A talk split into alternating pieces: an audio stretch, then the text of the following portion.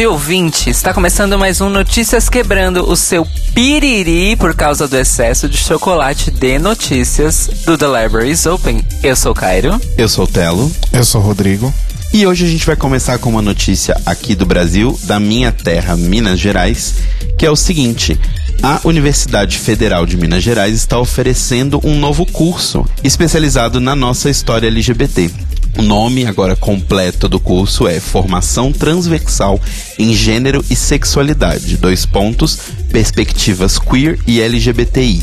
Então a ideia do curso é, além dos cursos de graduação e pós-graduação que a universidade já oferece, ela sempre tinha matérias que falavam sobre a cultura LGBT, sempre tinham matérias que falavam um pouco sobre a história, um pouco sobre aspectos de saúde, aspectos sociais, aspectos antropológicos, e eles decidiram reunir tudo isso em uma única formação.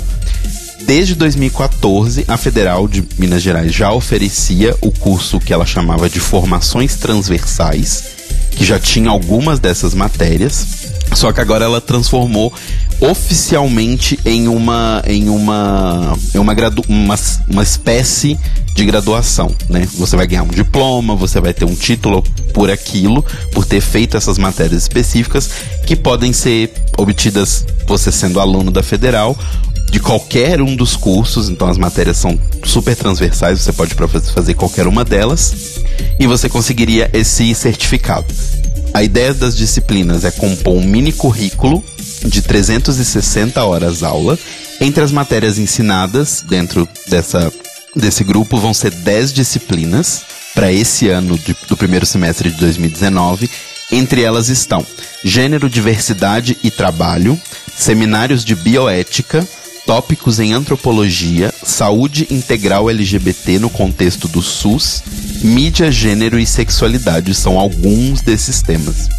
No ano passado, no último semestre de 2018, o Carlos Mendonça, que é basicamente a cabeça dessa ideia desse projeto, dessa nova formação, ele já tinha dado uma disciplina que era relacionada à construção de masculinidade por meio da publicidade e propaganda e a construção de violências. O Carlos disse que, abre aspas, os pontos da aula vão debater o que se produz a partir de noções de uma heteronormatividade e que repetem aquele tipo de hierarquia e que produzem exclusão. A intenção é contribuir para uma sociedade mais inclusiva e com mais respeito. Então, a ideia realmente é promover a, a comunidade LGBT, apesar dos pesares que temos aí, né, com presidente Jair Bolsonaro e tudo mais que vocês sempre ouvem a gente falar aqui no Notícias Quebrando. Mas de qualquer forma, para quem for aluno da Federal, de, lembrando de qualquer um dos cursos, pode procurar a reitoria, a pró-reitoria de graduação, né? Apesar de ser para qualquer área, é principalmente na pró-reitoria de graduação, mesmo que você seja aluno de mestrado ou doutorado para poder se informar melhor sobre essa formação transversal em gênero e sexualidade. E eles pretendem em breve abrir para pessoas de fora da universidade, mas por enquanto é para alunos da federal. Agora, continuando na América, mas indo lá para os Estados Unidos, a proibição de pessoas trans nas Forças Armadas entrou em vigor nos Estados Unidos. E aí vocês devem estar pensando, ué, mas não tinham acabado com Don't Ask, Don't Tell? A RuPaul vive falando disso no programa, etc, etc. Pois é. O presidente Barack Obama tinha, durante o seu mandato, é, acabado com a ideia do Don't Ask, Don't Tell, né, permitindo que pessoas trans se alistassem ao exército de forma livre e, teoricamente, essa lei que ele tinha, né, que ele tinha ali, essa lei que ele tinha assinado, iria entrar em vigor em 1 de julho do ano passado, de 2018. Porém, em junho do ano passado, o presidente atual dos Estados Unidos, Donald Trump, disse que era contra isso, de que algumas pessoas que ele tinha colocado no Departamento de Defesa também eram contra isso. Inclusive, na época, foi o motivo pelo qual a Kathleen Jenner se afastou do governo Trump, que inicialmente ela era uma das grandes um dos grandes tokens usados pelo Donald Trump e eles tinham adiado essa, esse começo da, da lei né, para valer, ao invés de ser em julho, para ser em janeiro de 2019.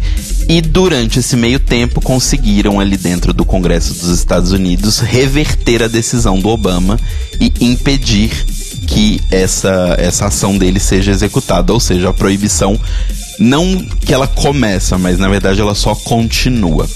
O que o Pentágono está dizendo é que não é uma proibição. Eles estão dizendo que existem algumas regras para que as pessoas não possam, e as regras são as seguintes: não poderá se alistar no exército americano quem estiver em fase de transição para outro gênero, for diagnosticado com disforia de gênero ou estiver fazendo tratamento hormonal. Ou seja, por mais que não seja uma proibição, quando você pega as regras de quem pode e quem não pode, é meio que todo mundo, porque a maioria das pessoas toma hormônios durante muito tempo, às vezes vai ter queda de hormônio, vai precisar tomar novamente. Né? Então é bem complicado. Para as pessoas que já estão no exército americano e estiverem né, passando por isso, estiverem no meio da sua transição, ou tiverem solicitado uma operação para mudança da genitália antes de sexta-feira, essa sexta-feira da semana passada, poderão permanecer no exército. Se você não pediu a, a, a mudança genital, né, a, a, a cirurgia de redesignação até nessa última sexta-feira, você vai ter que sair do exército. O Aaron Belkin, que é o diretor da Palm Center, que é um instituto focado especialmente em minorias sexuais nas Forças Armadas dos Estados Unidos, ele disse que quando o Departamento de Defesa, né, aqui aspas dele, quando o Departamento de Defesa desqualifica todos os solicitantes com antecedentes de disforia, de disforia de gênero, a menos que renunciem por dois anos à identidade de gênero, e todos os solicitantes que tiverem recebido um tratamento de disforia de gênero, isso é uma proibição. É, então, toda essa questão do Dom Eskton voltando, está muito preocupado. Toda a comunidade LGBT, principalmente a comunidade de pessoas que têm família ou que estão no exército, está muito preocupada. E o Pentágono estima que mais ou menos 9 mil pessoas que se identificam como transexuais sirvam no exército, em um total de 1 milhão e 300 mil integrantes na ativa no exército. Então é pouca gente, mas ao mesmo tempo é muita gente. Vamos ver o que vai acontecer com essas pessoas, como vai ser isso. E assim, eu sei que pra gente é um pouco estranho a ideia de ah, qual é a necessidade exatamente, mas a gente tem que lembrar que nos Estados Unidos, que é um país que está sempre em guerra com algum lugar do mundo, e tem seis, se eu não me engano agora, sete forças armadas diferentes, é realmente uma carreira. As pessoas constroem suas vidas e né, é um emprego procurado. Então, é uma questão muito importante para lá. Esperamos que as pessoas LGBTs, principalmente as pessoas transexuais, tenham força para enfrentar mais essa barra aí do governo americano. E por último, uma notícia muito triste daqui do Brasil é que faleceu nessa última terça-feira, do dia 16, a Elisa Mascaro, aos 78 anos de idade. A Elisa era conhecida por várias pessoas por ter sido basicamente a rainha da noite LGBT paulistana. Acho que é a rainha da noite num geral, né? Não precisa nem ser LGBT. Entre os anos 70 e os anos 90. Ela foi dona né, da, das duas lendárias boates gays de São Paulo, a Medieval e a Corinto, e ela foi uma das primeiras pessoas a abrir espaço para pessoas transexuais, para pessoas pobres, para pessoas negras, a fazerem shows de entretenimento nas casas e não terem que obrigatoriamente se prostituir. Então ela é uma pessoa que basicamente salvou a vida de muita, muita, muita gente que ia acabar na rua. A gente comentou algumas semanas atrás sobre o documentário da época do final da ditadura ali, sobre a violência contra os homossexuais que acontecia aqui em São Paulo, no Brasil todo, mas especificamente aqui em São Paulo. Ela salvou muitas dessas pessoas de acontecer aquele destino com elas. Então é uma mulher que era maravilhosa. E assim, carteira assinada, tá? Não era do tipo, ah, ela chamava a galera para fazer um bico e depois se vira. Não, era carteira assinada para travesti nos anos 80, 70 em São Paulo, sabe? Então é uma mulher que realmente mudou muita coisa. As casas dela, né? Você pode até não ser de São Paulo, mas você já ouviu falar do, da Medieval e da Corinto. E eram frequentadas por pessoas simplesmente maravilhosas. Que Maravilha, Eva Vilma, Raul Cortez, Chiquinho Scarpa, Dercy Gonçalves, Billy Paul, Vanderleia e mais um monte de gente. E é a casa de um dos maiores ícones desse país, que é a Marcinha do Corinto, que é mãe espiritual de Márcia Pantera, nossa rainha aqui de São Paulo. Então, assim, é uma coisa que está muito próxima da gente. Infelizmente, a Elisa foi descansar. A gente espera que ela seja muito bem recebida para onde quer que ela for e que a gente aqui é, é, está numa situação muito melhor hoje, nós LGBTs, principalmente as pessoas trans por causa dela. Então, obrigado por tudo, Elita. E esse lance de, de salvar vidas é literal, porque na primeira grande explosão do, do HIV, a Elisa dava um suporte para os seus artistas e, e colaboradores que tivessem sido infectados com o vírus, contribuindo financeiramente, inclusive, com o tratamento deles, trazendo remédio de fora, drogas que ainda não eram disponíveis no Brasil ou que não eram tão de fácil acesso no Brasil. Então ela literalmente tentou salvar aí muitas vidas também durante a explosão do, do HIV. E vale reforçar o, o, a presença dela no filme São Paulo em Hi-Fi. Exato. Né, o, o Luffy Steffen, que é o, o, o autor e diretor do filme, ele inclusive menciona que se não fosse pela Elisa, talvez o filme não fosse tão bonito como ele é, porque ela abriu o arquivo pessoal, ela cedeu muita foto, ela contou muita história, e a gente estava falando sobre isso agora há pouco em off, e o, o Cairo até falou que ela é a, o fio condutor da, da narrativa do filme, e é mesmo, porque basicamente tudo que aconteceu e que é retratado em São Paulo e Hi-Fi, ela teve alguma ou total participação nisso, né? Então, um beijo aí pra, pra Elisa e pra família dela.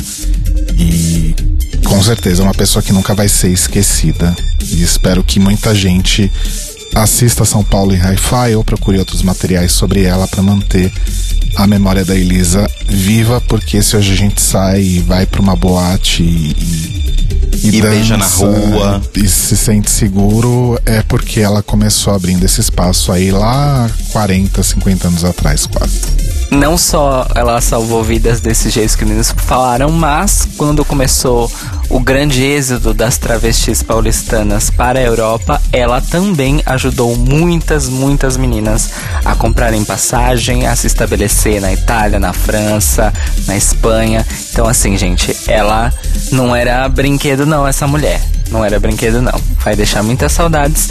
Estou esperando que a Noite de São Paulo faça homenagens para Elisa, né? Precisa. Bom, seguindo então desta, desta nota triste para o Manicômio Brasil S.A. de hoje, que começa numa nota que não sei se é boa ou ruim, vou precisar da ajuda de vocês para classificar. Por quê? Uh, na semana passada, vários grupos de ativismo LGBT do Brasil, incluindo aí a BGLT, a ANTRA e a ala LGBT do PPS, o Cidadania Diversidade, enviaram uma nota, uma carta oficial para o ministro Dias Toffoli, atual presidente do Supremo Tribunal Federal, para que ele tome como urgente o assunto da retomada do julgamento que está discutindo a criminalização da homofobia sob as atuais leis de discriminação racial no Brasil. É, neste documento, as entidades reunidas afirmam que o Supremo precisa dar algum sinal de que está comprometido com essa discussão e que estão muito preocupados pelo fato de que a agenda de pauta divulgada uh, na sexta-feira passada, dia 12, que é a agenda de pauta prevista para o mês de agosto, ainda não inclui a continuidade da votação. Só relembrando, nós tivemos quatro dias de votação em fevereiro, em que quatro votos foram depositados, mas a votação foi interrompida de uma maneira inusitada porque ninguém da corte pediu vistas do texto que estava sendo votado, então foi uma pausa, vamos dizer assim, fora de protocolo. As entidades também ressaltam que ah, desde do, interrom do interrompimento da votação, Dias Toffoli tem mediaticamente se mostrado muito próximo é, tanto do, do governo Bolsonaro quanto de outros políticos aí relacionados à bancada evangélica e a outras outros setores conservadores da sociedade que são contra a aprovação desta interpretação legal aí que o STF está vo votando. É, vamos continuar acompanhando. Com certeza é extremamente uh, preocupante o fato de uma agenda de pauta de agosto não conter ainda uma continuidade e as entidades terminam a carta é, dizendo que esperam que, mesmo que essa, nessa agenda de agosto não tenha sido divulgada a continuidade do julgamento, que ela aconteça ainda no primeiro semestre. Eu pessoalmente não acho que isso vai acontecer tão cedo, mas estaremos acompanhando. Também acho que não. Saindo um pouco do Brasil, no Manicômio Brasil, o Manicômio Brasil ele vai ficar cada vez mais internacional, porque conforme o, o nosso país ganha status de vergonhoso lá fora, as repercussões chegam, né, amores? Pois bem, essa semana vamos para Nova York, no Manicômio Brasil, para um fato positivo Pois é, o Museu de História Natural de Nova York tinha sido reservado pela Câmara de Comércio Brasil e Estados Unidos. Insira aqui uma risada para esta entidade que escolheu Jair Bolsonaro como, abre aspas, pessoa do ano, fecha aspas. E queriam fazer a cerimônia de entrega deste abre aspas, prêmio, fecha aspas, lá no Museu de História Natural de Nova York. Pois bem, o prefeito de Nova York, o atual prefeito Bill de Blasio, é, fez um pedido oficial para que o Museu de História Natural de Nova York revisse é, essa, esse recebimento desse evento e que não aceitasse o convite devido às, às várias problemáticas é, que envolvem os discursos de Jair Bolsonaro. O museu acabou tomando uma decisão definitiva depois que a comunidade científica dos Estados Unidos, inclusive aquela ligada diretamente ao museu, ou seja, curadores, mantenedores, conselheiros, é, também foi contra a realização do evento em homenagem ao nosso atual presidente. A nota da comunidade científica diz o seguinte: abre aspas. Bolsonaro nega a existência do aquecimento global e pretende remover leis de proteção da floresta amazônica, fora já ter atacado comunidades indígenas em seus discursos.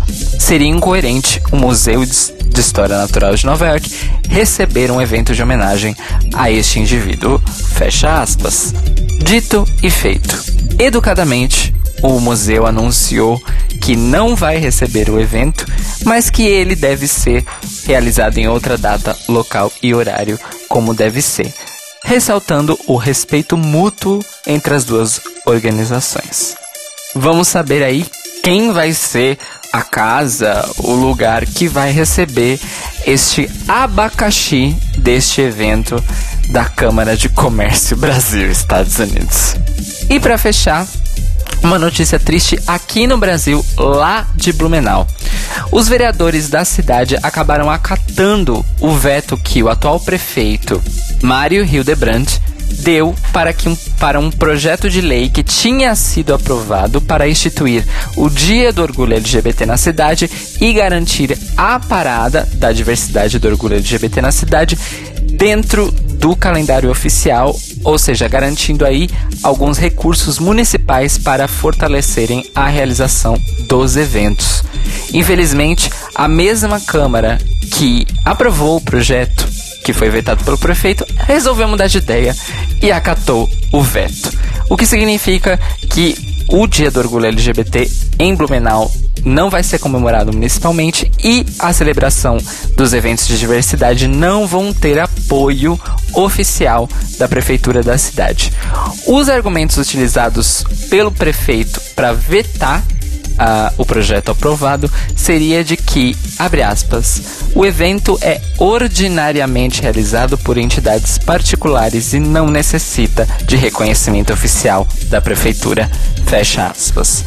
Pois é, vamos esperar que mesmo assim as organizações LGBT lá de Blumenau consigam realizar os eventos da Semana do Orgulho LGBT na cidade, pois eles já enfrentaram entre 2004 e 2016 12 anos de hiato sem a realização do evento, que já tinha sido realizado algumas vezes antes. Então, assim, se eles ficarem sem de novo, isso acaba enfraquecendo muito o movimento e a visibilidade é, dessas pessoas lá em Blumenau. Lembrando que o sul do Brasil, no geral, é notoriamente um lugar muito hostil para pessoas LGBTs e pessoas não brancas também. Então vamos torcer aí que a galera consiga realizar a sua parada do orgulho.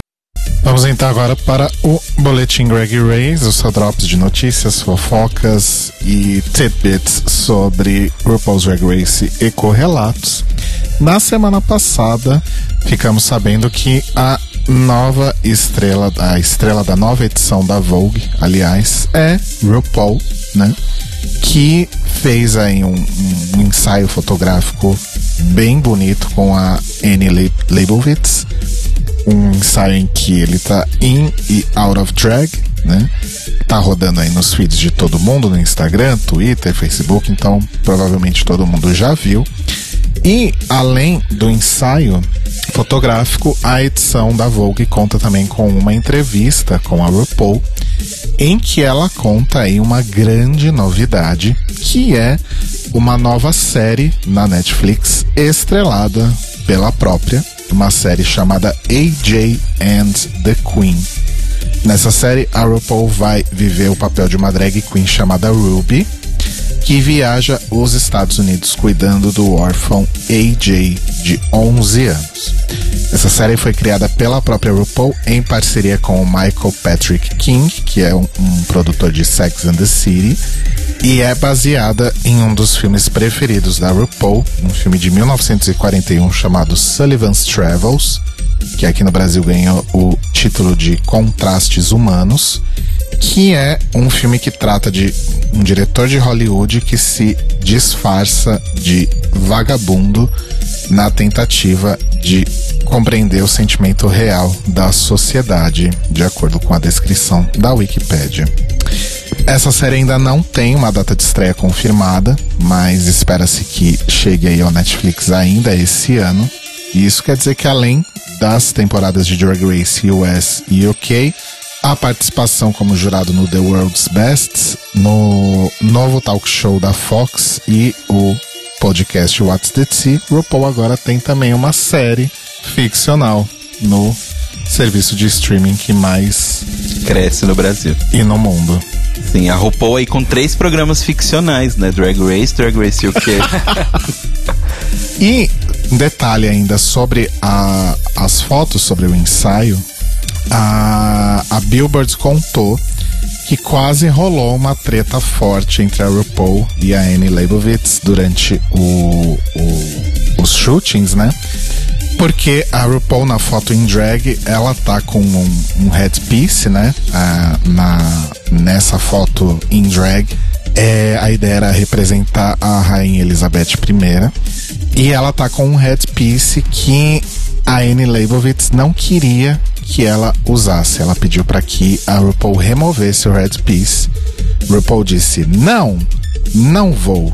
Tudo aqui é muito super produzido. A única coisa natural de tudo isso aqui é a luz. E aí, depois desse piti, supostamente a RuPaul manteve o headpiece e eu, pelo menos, acho que o resultado ficou bastante interessante, não sei vocês. Nessa entrevista para Vogue, a RuPaul ainda comentou sobre o seu casamento aberto com o George, dizendo que eu amo ele demais para colocar algemas nele. O amor é livre. Não é esse tipo de coisa romântica e superficial que a gente foi obrigado a comprar. Ele é a pessoa favorita da minha vida. RuPaul tá vendendo a imagem de modernete. Exato. Bom, a World of Wonder, que produz aí RuPaul's Drag Race, impulsionada aí por muito dinheiro que deve ter vindo após tantos M's arrecadados, não é arrecadados? Ganhados. Ganhados, né, nesses últimos anos, principalmente no ano passado, fez uma série de contratações no, nessa última semana, que inclui aí executivos da Discovery, da Rolling Stone e da ON, O-W-N. Eu não sei o que é isso, não sei se algum de vocês sabe. Como aí uma parte da sua estratégia de crescimento para os próximos anos. É, no último ano, no, no, último M, aliás, a World of Wonder teve 12 indicações no geral e conquistou aí cinco delas. E segundo o Randy Barbato e o Fenton Bailey, eles a WoW tem crescido aí ano a ano de forma estável nos últimos 15 anos, em parte graças aos executivos incrivelmente talentosos que eles já tiveram na sua equipe. E eles estão muito felizes de adicionar aí novas pessoas a essa família e que eles estão ansiosos para enfrentar os desafios criativos de um cenário setorial em constante mudança, com essas adições experientes e dinâmicas à equipe. Vale lembrar que a RuPaul tem uma parte aí na, na, na World of Wonder, então parte desse bolo aí também tá indo pro bolso dela, né? Mais, mais uma coisinha pra gente adicionar na equação RuPaul. Mudando de assunto um pouquinho, eu conto para vocês que um dos destaques do, do Coachella desse ano, a Liso, Maravilhosa. maravilhosa, que inclusive já participou de RuPaul's Drag Race como jurada, estreou um clipe novo nessa última quarta, dia 17, da música Juice, que conta com participação de várias queens de RuPaul's Drag Race. A Kyria Davenport, Detox, Asia O'Hara, Mariah Balenciaga, Morgan McMichaels, Silky Nutmeg Ganache, Soju, Sonic e Mayhem Miller. O que me deixou bastante feliz nessa escalação aí é que tem muita Queen nova, né? Muita Queen da Season Sim. 10 e da Season 11. E isso é bastante interessante. Ah, essa música faz parte do terceiro álbum da Lizzo, né? O Cause I Love You, que saiu nessa sexta, é, dia 19. E Juice é o primeiro single do projeto, né? E, e a Lizzo tá cada vez mais aí como nossa Pablo chegando longe demais, né? Arrasou demais. Maravilhosa, pois merece. Falando em cantoras e RuPaul's Drag Race, tá rolando aí uma especulação que a versão britânica de RuPaul's Drag Race, o Drag Race UK, que supostamente estreia aí no segundo semestre ainda desse ano, vai contar com a participação da Jade Thirlwall do Little Mix como guest judge. Ela é um dos nomes cotados aí para as vagas de jurados convidados, não tem ainda confirmação sobre isso. E ela vai se juntar, se confirmada, ao Graham Norton e ao Alan Carr, que são dois jurados já confirmados que a gente já comentou a respeito aí há algumas semanas atrás.